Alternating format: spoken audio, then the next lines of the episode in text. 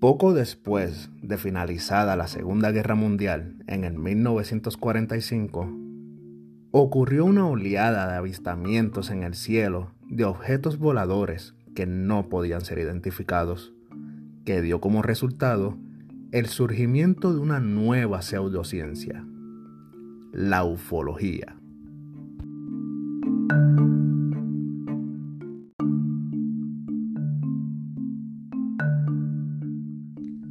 Saludos, les habla Ricky y bienvenidos a Mundo Escéptico. Por muchos años, la ufología ha estudiado el fenómeno ovni. Se han documentado cientos de casos de abducciones. Se han relatado miles de encuentros con seres de aspecto humanoide que al parecer nos visitan desde otros planetas. Y se ha recopilado un sinfín de fotografías y videos que nos muestran lo que parecen naves con tecnología tan avanzada que simplemente la humanidad no ha podido recrear.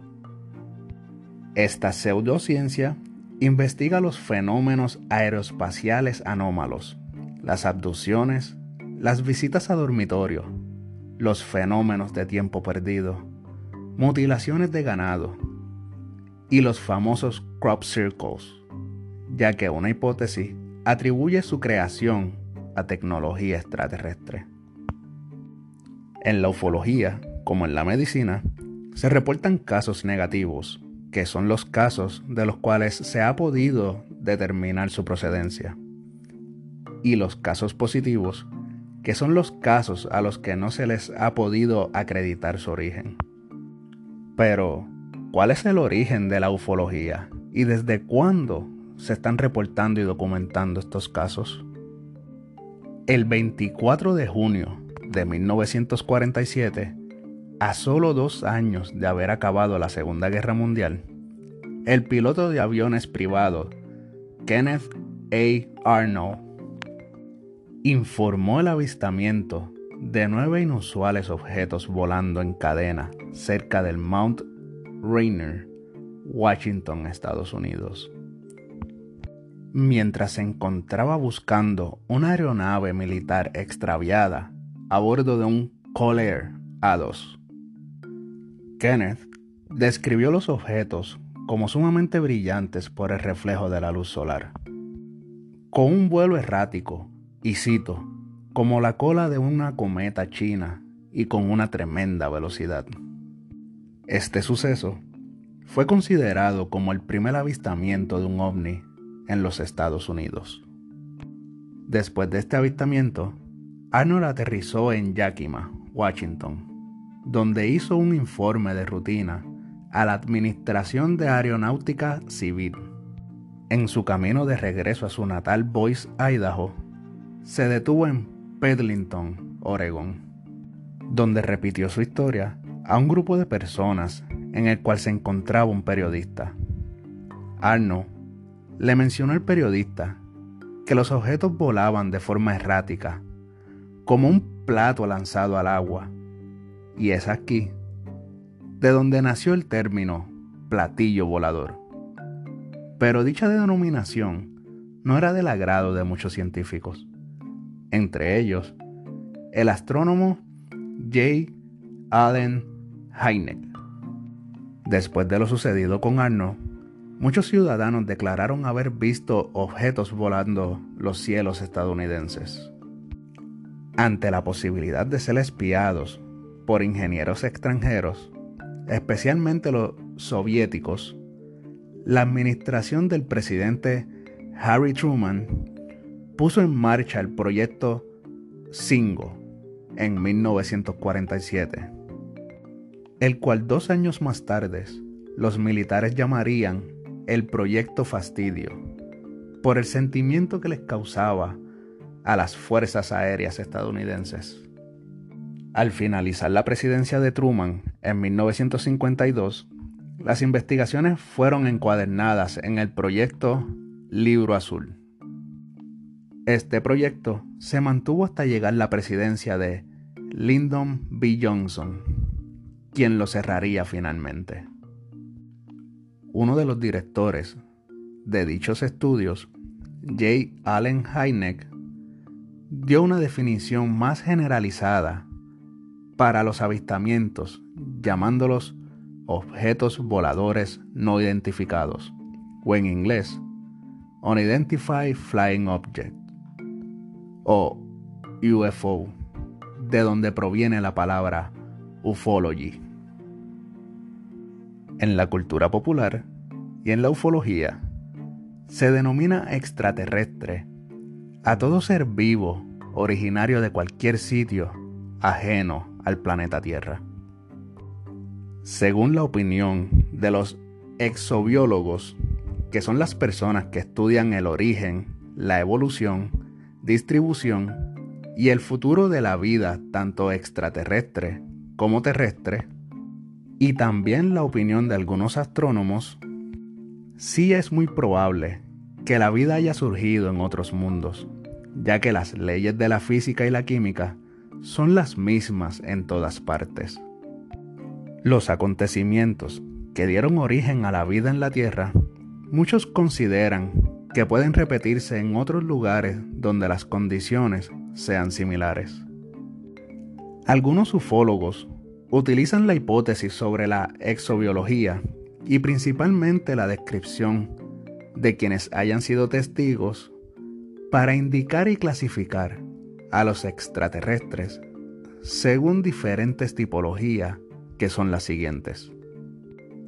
Tenemos la tipología humanoides, que describe un grupo amplio de alienígenas que son representados con formas y rasgos humanos.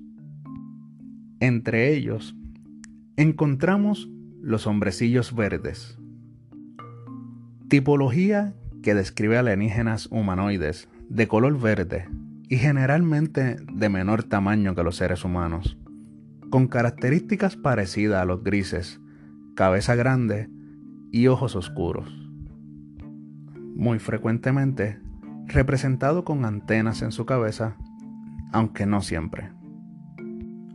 Grises. Los grises son la forma más frecuentemente referida en los casos de abducciones extraterrestres. Esta tipografía describe a un alienígena humanoide de aproximadamente 90 a 150 centímetros de altura, piel gris, cabeza grande, ojos negros grandes y ovalados, y extremidades delgadas. Nórdicos. Esta es la tipología de alienígena descrita como casi igual a los seres humanos. Piel extremadamente blanca, cabello extremadamente rubio, generalmente largo, y ojos celestes, rasgados u oblicuos según algunos testigos. Estos alienígenas, que según sus testigos, tienen un aspecto prácticamente igual a los seres humanos, pero de enorme estatura, con piel y cabello de un color extremadamente blancos y, ojos negros.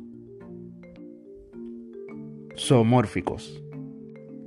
Es una tipología que describe a un grupo amplio de alienígenas que son representados con rasgos mezclados entre humanos y animales.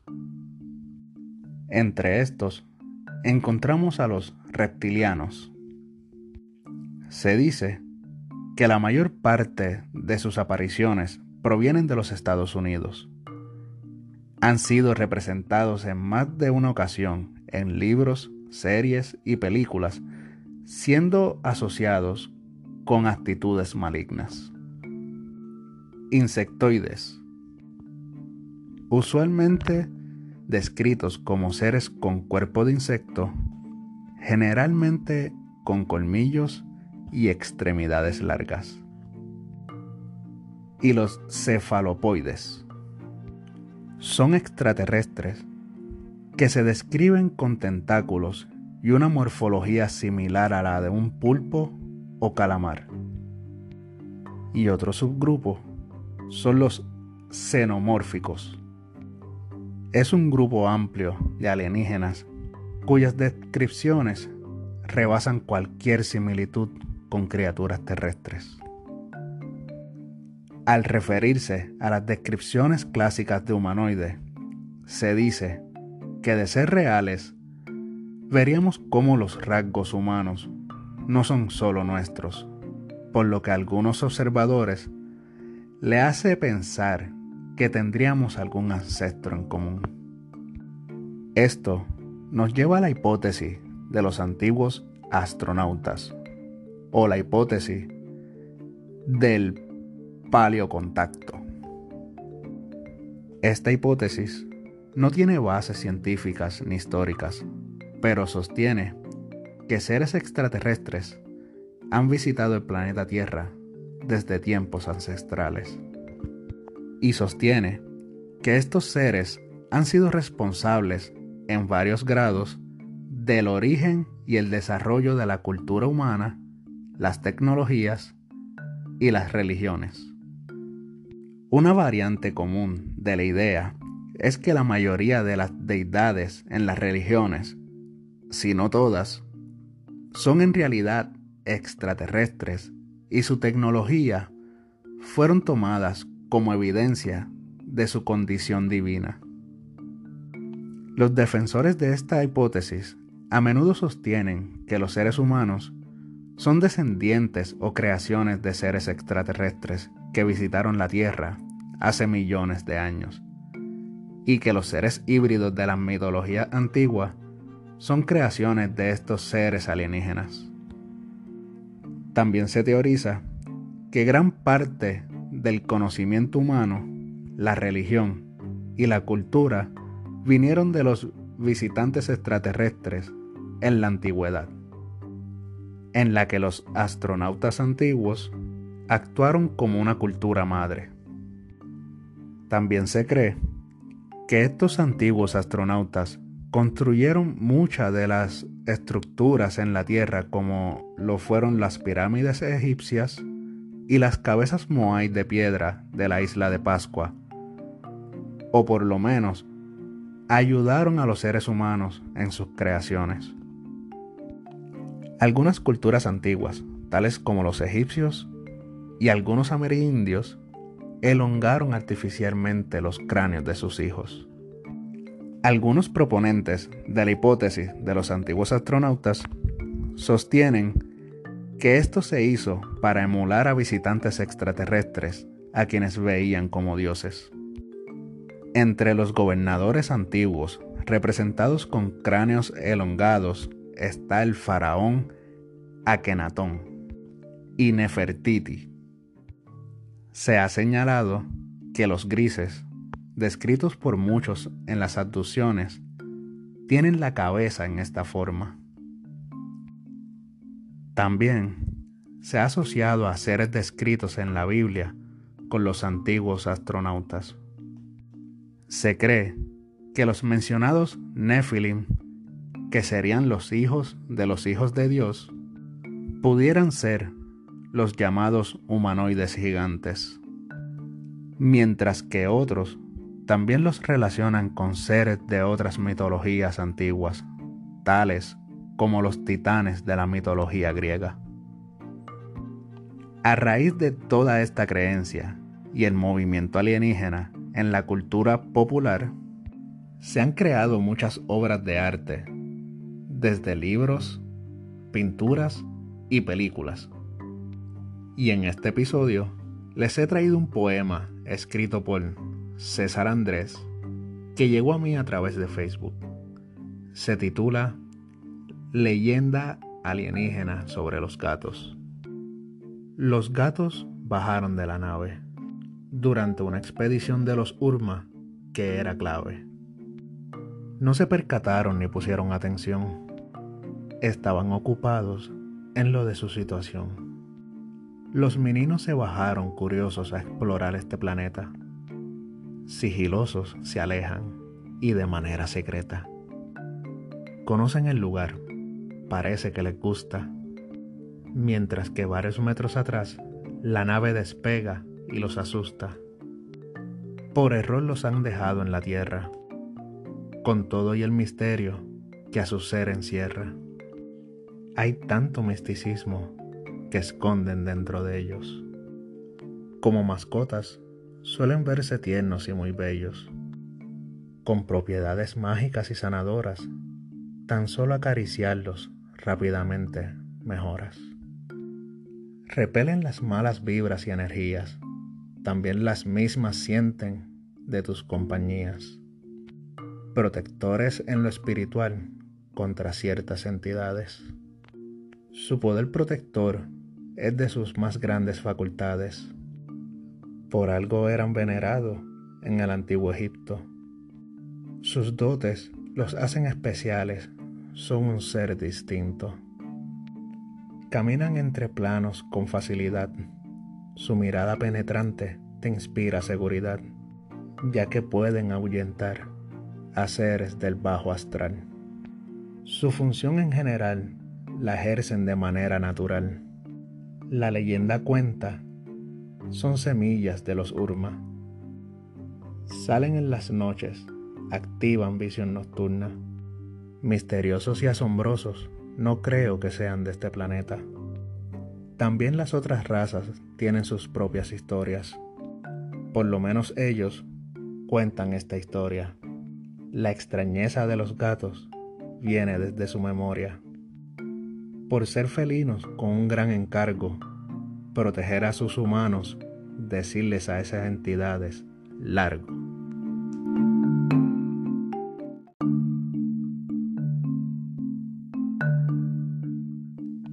Poema bastante lindo. Espero que les haya gustado tanto como a mí. El tema de hoy lo tomo como premicia para temas que les iré trayendo en los próximos episodios. Era muy importante para mí darles este conocimiento, ya que hay muchos términos que se irán surgiendo en cada uno de los siguientes temas. Aprovecho para recordarles que pueden enviarme un mensaje a través de mi página de Facebook, Ricky Pan Blanco, Mundo Escéptico, o a través de mi Instagram, Mundo escéptico, donde pueden relatarme su historia paranormal para ser narrada el próximo 31 de octubre. No me quiero despedir sin antes darle las gracias a todos los que me escuchan desde Puerto Rico, Estados Unidos, México, Guatemala y Colombia. Y antes de irme, les pregunto, ¿creen ustedes que es ofensivo llamar a los extraterrestres de dicha forma, como asegura Demi Lovato? Sin más que decir, nos escuchamos el próximo domingo. Y gracias por escuchar Mundo Escéptico.